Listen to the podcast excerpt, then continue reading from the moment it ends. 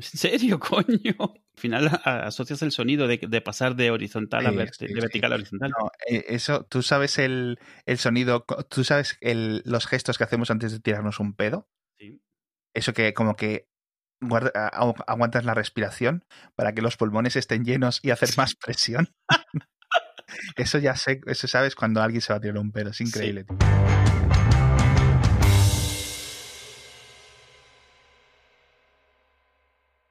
¿Te ha gustado WandaVision a ti? Sí. Yo es que em, a mí me ha gustado.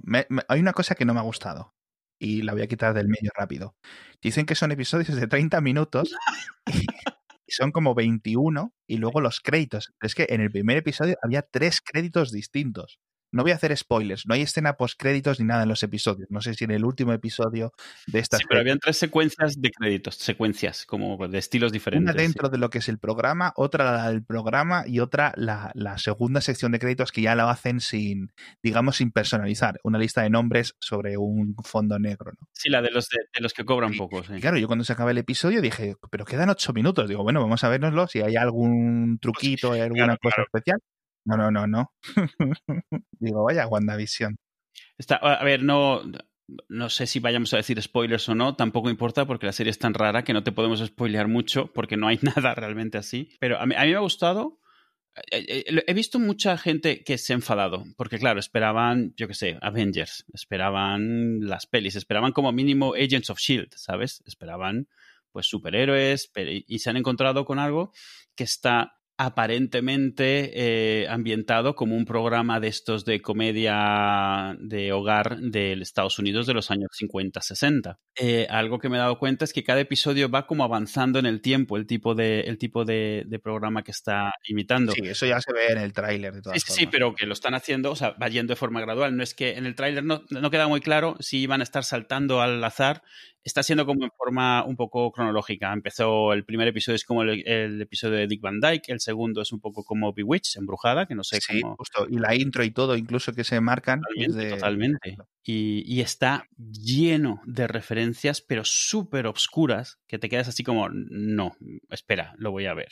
O sea, hay una vez. Yo los, los hilos típicos de Reddit, los típicos vídeos de YouTube los que te explican esto que sale aquí es una referencia, no sé qué, no sé cuánto, es, me han dejado loquísimo. Están echando chispas, porque ese, lo típico es que te pongan cosas que más o menos te suenan de algo. Aquí son cosas súper oscuras, sacadas de, de, de, unos sitios que dices, vale, es cierto, o sea, la vecina pues resulta que es la, la, que le enseñó a Wanda en su momento a ser bruja. Y además tiene el, un conejo, la otra tiene una mascota, pero que además se llama como su hijo en los cómics y tú ¡pua, vas tirando. La tontería de, hay una, eh, estos son programas que simulan hasta los anuncios. Entonces hay un anuncio tostadoras, tostadoras, es como siempre, antes de Galáctica le llamaban a Visión, que era un androide, despectivamente, que era una tostadora que es como luego le llamaron a los Cylons en todo Galáctica. Y, sale un anuncio de una tostadora con, eh, de la marca de Stark. Dices. Mm". Hay un montón, pero una de las que más me ha llamado la atención es que, o sea, en plan, yo no sé ni cómo la han visto los fans, tío. Eh, dice, no, hay un momento que están mirando el reloj, un reloj de pulsera de agujas, y pone que el reloj son las 2.42. Y dice, si os acordáis, el episodio 242 de los Avengers es uno en el que pasa no sé qué, no sé qué, no sé cuánto. Y yo, ¿cómo? O sea, ¿cómo ve la gente eso, tío? ¿Cómo ve la gente? O sea, yo entiendo que no es la primera referencia de un número de cómic que se muestra a través de una hora en un reloj, porque ya es algo, ya es un poco tropo, en cierto sentido. Pero, tío, tú estás viendo eso y ya cada vez que ves un reloj de agujas, lo tienes que pausar e interpretar qué hora es, ¿vale? Y decir, Vamos a ver, el Spider-Man 1.31, ¿qué significa? ¿Sabes? ¿O qué ocurre en el Spider-Man 1.31? Y es me parece brutal, tío, ese tipo de cosas. Hay una cosa aquí, yo creo que llega un momento en el cual se vuelve numerología. O sea, llega un momento en el cual empiezas a ver cosas donde no las hay porque ya estás tratando de sacarle en el sentido todo. Estaba leyendo alguno, era en Reddit, y le decía, mira, a lo mejor estoy loco, pero si usas el, espera, si usas el alfabeto de banderas náutico, y ves la hora cada vez que sale, dice X-Men. Y tu madre mía. Y entonces, claro, te pone eso de las dos banderas, ¿sabes? Para dar indicaciones X y tal. Y entonces mostraba que si capturabas el reloj a lo largo del episodio, decía X-Men. Y lo pone ahí. claro, que llega un momento en el cual no sabes si estás alucinando. Esto es como cuando empiezas a sumar números y empiezas a encontrarle significado. Y los productores probablemente están metiendo muchas de verdad, pero están metiendo un montón de, de falsos, o sea, de cosas que parece que tienen interés, pero no lo tienen solo para ver qué se inventa la gente, porque llega un momento en el cual sí, vale, ok. Y otras que son totalmente accidentales. Sí, seguro, además, porque al final hay cosas que tocarás sin querer por el solo hecho de estar pues tratando cosas de magia, de estar tratando con un robot, pues parecerá esto o aquello. Y hay otras que están muy intencionadas. En la intro del programa cada vez, ella menciona mi marido de la cabeza indestructible y dices, uh, eso duele un poco, claro, porque así es como se murió el bicho. y vamos a especular un poco, porque se supone que aquí primero se están metiendo el grupo de, de Short, que no sé si es equivalente a Shield o algo más parecido. O sea, tienes espada y Shield, sí. Luego vimos que la segunda película de Spider-Man acabó con Shield, o al menos con Nick Fury, fuera en el espacio, un montón de cosas. ¿Sabes qué ha ocurrido, tío? Es que fíjate, hace ya un año casi que teníamos que haber visto Black Widow. Y esto yo creo que ha afectado. Porque nos hemos tirado todo 2020 sin ver nada del MCU. 2021 vamos a ver un montón de cosas de repente y de golpe y me parece y me alegro muy bien. De hecho, me fascinó por ver a ver la intro del MCU que la han cambiado, ya la han puesto, ya es la de la fase cuarta y, y, lo echaba de menos, tío. Y lo echaba de menos. Es el primer contenido original del MCU en dos años y es esta locura. Total. Es totalmente original. Y yo creo que eh, van a ir a cada vez a este tipo de cosas. Lo de Sea-Hulk, y todo eso, va a tener que ser una locura.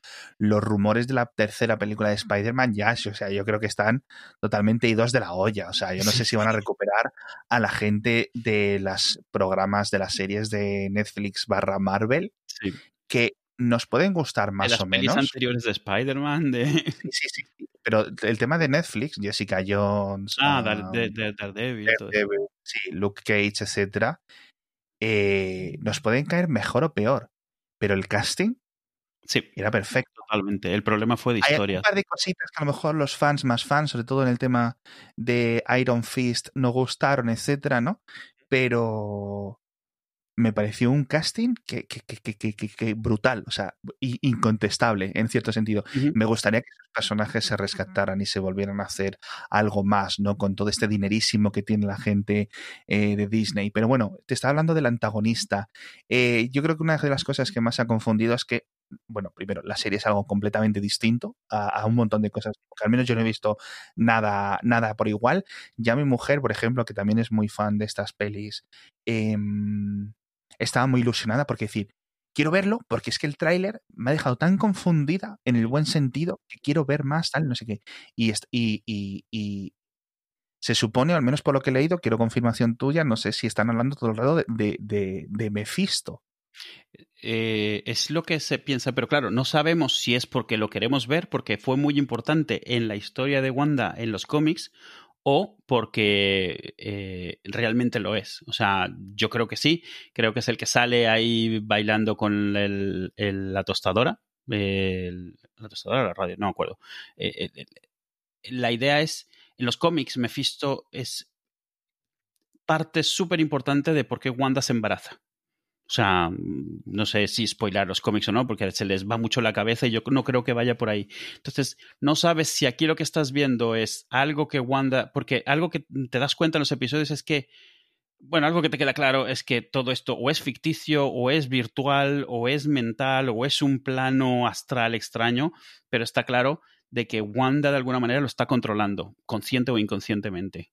Ha pasado tanto tiempo que yo he tenido que ir a mirar, y fíjate que yo me he visto las películas una y otra vez, en plan, discutimos, comentamos este tipo de cosas, eh, mucho entre tú y yo, entre unos amigos, etcétera. Yo no sabía cómo había acabado, o sea, ya hacía tanto tiempo, este año y pico, que se había desconectado. Yo no sabía si Wanda seguía viva en las películas, si no, o sea, Visión si había muerto, porque como los mata, luego los resucita, no sé qué, ¿sabes? No me acuerdo en qué había quedado, pero eh, efectivamente, Visión está muerto, o sea, lo muerto que puede estar o no estar un robot o una entidad, cosa, y Wanda está viva. Y eso es como empiezo, em, entiendo que empieza la serie, porque es posterior a las películas. Claro, y, eh, hay un par de escenas en las cuales de repente la, como que dejan de actuar. Ella recupera su acento, su acento europeo, eh, por un par de frases. Todo se nota que como que el guion de comedia desaparece por unos segundos y luego se retoma. Entonces está claro que hay, o sea, es como un universo alternativo, una realidad virtual, no lo sabes. Y luego eh, que ella está controlando. Entonces no sabes si lo que estás viendo es porque estás viendo, digamos, a los malos o porque estás viendo proyecciones suyas, a final de cuentas. O sea, no sabes cuánto de lo que estás viendo es porque ella lo está creando o porque a ella le están manipulando. Entonces, parece que está Mephisto, sí. ¿Es Mephisto quien está haciendo los hilos o es que ella tenía, o sea, está creándolo en, esta realidad en la que está? no tenemos ni idea, no tenemos ni idea de nada. Solo sabemos que Sword sale prominentemente, no sabemos si son los malos o no lo son, sabemos que ella vio a uno y lo echó para atrás, no quiere saber de él por el momento por la razón que sea.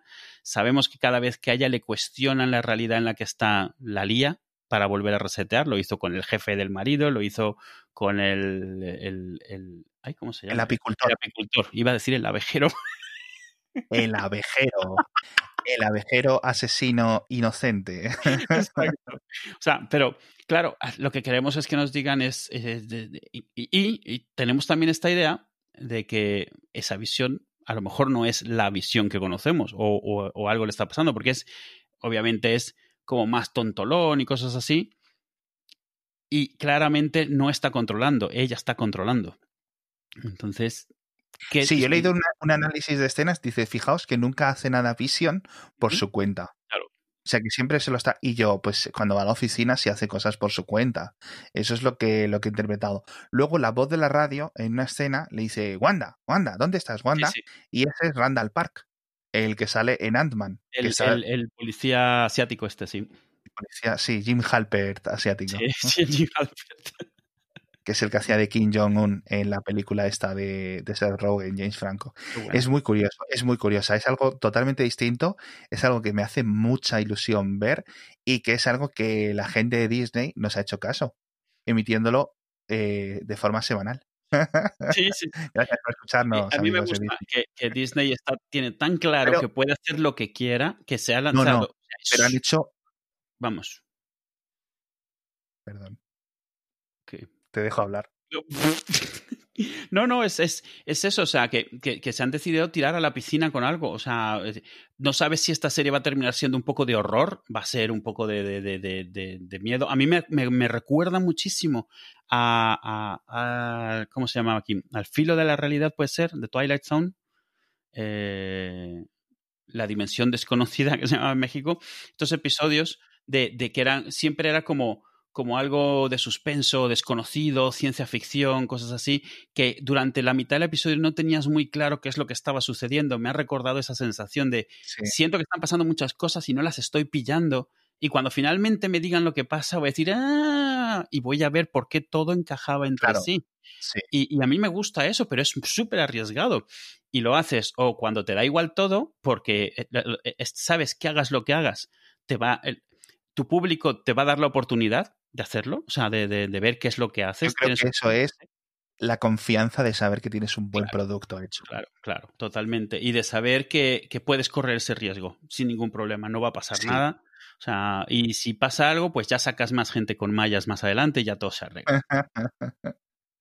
me hace mucha gracia porque este es el, el, estilo específico que, que, nosotros decíamos. Es decir, está el poder sacar todos los episodios de golpe, pero la semana que viene nadie se va a acordar de tu serie. Está el modelo de sacarlo semana a semana, que es un poco más complicado, pero que dejas la libertad de, para que ellos que quieran verlo de golpe se lo vean. Pero al final, es decir, la fecha de estreno es la misma, es o sea, los puedes ver de golpe, pero la fecha de estreno se mueve dos meses. Ya claro. Lo puedes seguir haciendo. Y está el modelo este híbrido de estrenar dos, tres episodios que yo creo que es el adecuado para, para, para ir viéndolo.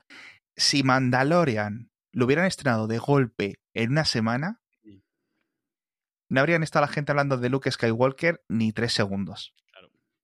Ni tres segundos. De esta forma, lo que se ha conseguido ha sido que Mandalorian ha dominado las navidades justo cuando, cuando Disney se baja, se forra a vender muñecos. Y ya está, y ya está. Entonces, publicar episodios de forma semanal eh, tiene sus ventajas, tanto para la audiencia, para la comunidad de la audiencia, como para la serie como narrativa, para que la gente la macere, la analice, la piense, la comente, etcétera. Más y encima, una serie como esta que está llenísima de referencias y de que es de habla sobre ella, porque cuando finalmente te digamos lo que es, ya chof, Así que no off por desilusión, sino porque ya está todo dicho, se acabó el misterio. Entonces tienes que estirar esa discusión, tiene que dar de qué hablar. Y si en ese camino se van a caer algunos de los fans que lo que querían eran rayos y, y, y, pistolas, pues y patadas, pues se caerán. Porque en el fondo puedes darte el lujo de quedarte sin ellos sí, pero yo creo que de todas formas les viene muy bien. Yo creo que esto, Marvel tiene el lujo de poder hacer esto sin ningún tipo de problema. Y, ya lo hicieron con Ragnarok, que de repente se sacaron básicamente una buddy movie ahí de, de jaja, con peleas de por medio. Lo hicieron con los Guardians, lo hicieron, ¿sabes? En plan, eh, lo van a volver a hacer con Thor 4. Eh, tienen esa posibilidad. Luego esta que viene ahora de San Raimi, que en la que va a estar la propia Wanda, sabemos que va a ser de, de, horror barra terror, o no sé si ese rumor ha ido cambiando un poco, etcétera. Es que principalmente ese rumor gira alrededor de que la está haciendo Sam Raimi. Y Sam Raimi es el que es. Es que creo que precisamente eh, venía de antes de Sam Raimi, pero creo que eso fue lo que lo confirmó un poco, al menos para mí. O sea, yo ya me espero que salga eh, Bruce Campbell, Sena, que se me ha ido el nombre de la actriz de Sena, y la pandilla.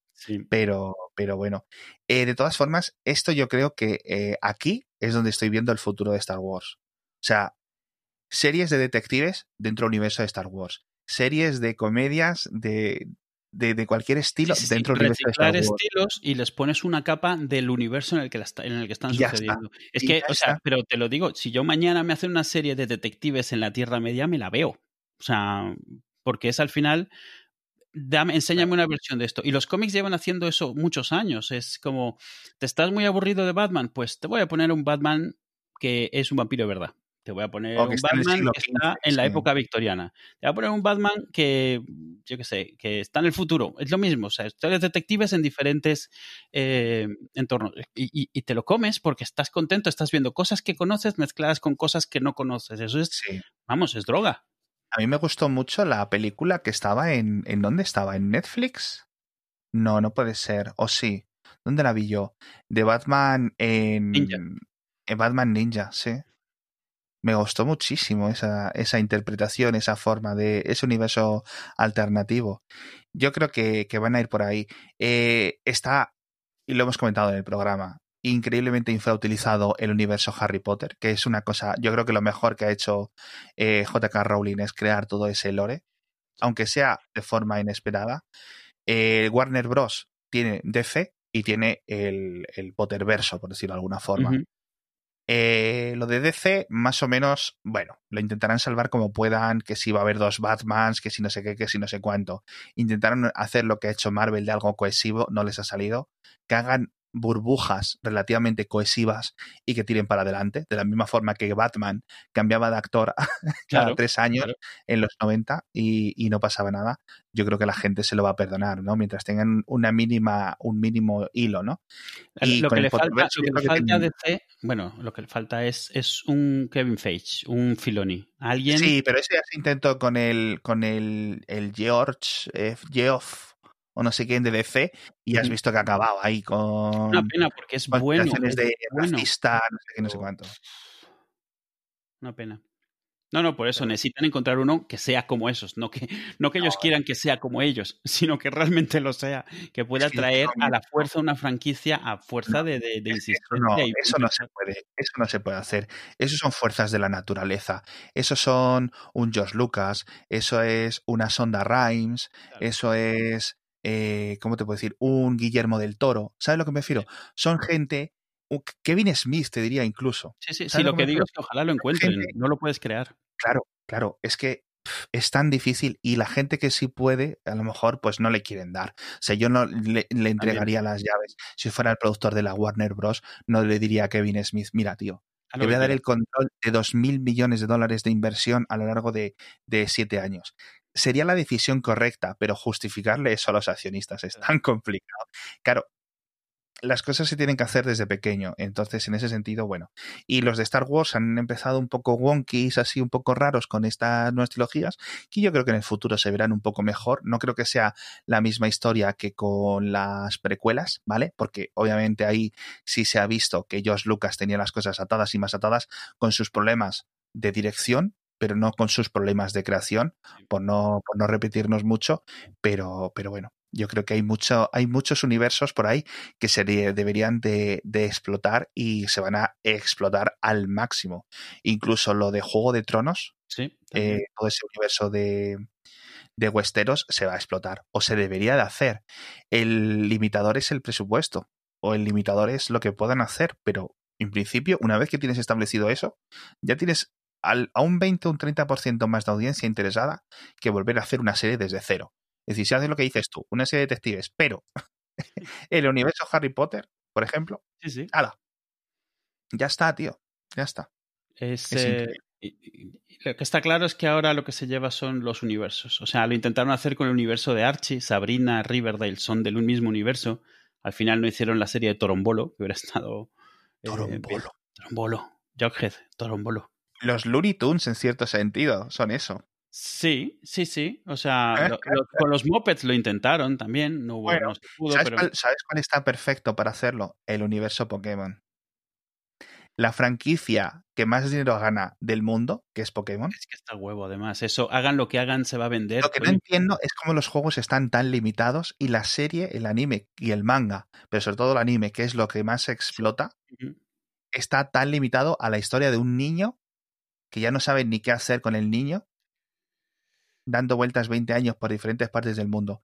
Cámbiamelo. Hazme una serie de, de, de, de policías. Hazme unas. Bueno, Detective Pikachu, por ejemplo. Yo creo que es el primer pie que perfecto. O sea, sale completamente de todo. De que de Ash, no sabes de Ash, no tienes nada que ver con él el mundo es el mundo de Pokémon, pero reinterpretado, o sea, en el sentido de eh, moderno, en la época actual, en una ciudad normal, y funciona funcionó bastante bien. sí, yo hace muchísimos años que quiero ver un, una historia de Pokémon o un juego de Pokémon basado, eh, eh, digamos, en el equivalente medieval de Pokémon. Es decir, donde no hubiera Pokéballs, donde no hubiera tecnología, ¿sabes? Donde ah, los, animales fueran como algo más salvaje o algo más como, ostras tú, que me come un Pokémon. ¿Sabes? Porque en el mundo de Pokémon ahora, pues sí, vale, pero es que no hay ningún tipo de riesgo. Nunca ves al tiburón Pokémon o a no sé qué tipo de Pokémon eh, atacar a un humano. ¿Sabes a lo que me refiero? Los osos Pokémon o los no sé qué animales eh, carnívoros, nunca los ves comerse otros Pokémon, aunque claramente son carnívoros. ¿sabes? Eso es lo que me gustaría a mí verlo. Pero bueno, eh, se están, se están dejando muchísimo dinero encima de la mesa y no sé quién es el que lo bloquea. Ahí, no sé si es la propia Nintendo, que tiene parte, digamos, de lo que es la franquicia Pokémon. No es puro Nintendo el, el, la propiedad, sino que es eh, a medio camino entre, bueno, Pokémon y, de Pokémon Company y Nintendo, ¿no? Son un poco los que... Sí, sí. Los que creo que... Yo, estas cosas es como lo que decíamos de DC. Yo no sé cuánto es porque a veces estas cosas no las puedes hacer. O sea, suceden porque alguien le da permiso a alguien de hacer algo y resulta que es un pelotazo y decides tirar por ese camino, que es lo que creo que pasó con lo de Marvel, honestamente, y lo que pasó con lo de Star Wars también. O sea, que es como alguien logra que le dejen experimentar con algo y resulta que, que triunfa. DC y los de Pokémon, si lo hacen ahora, lo tienen que hacer a lo gordo, o sea, sabiendo el dinero que se van a gastar y haciéndolo a conciencia. Y ese es el otro problema que este tipo de cosas no las puedes hacer a posta muchas veces. O sea, tiene que darse y, no las puedes provocar. Y, ese es el problema de no ser el primero, de querer eh, llegar a una moda después, que es que a lo mejor no puedes, ¿cómo le llaman en inglés? Lo de cazar un rayo en una botella, no es algo que puedes hacer a posta, ¿sabes?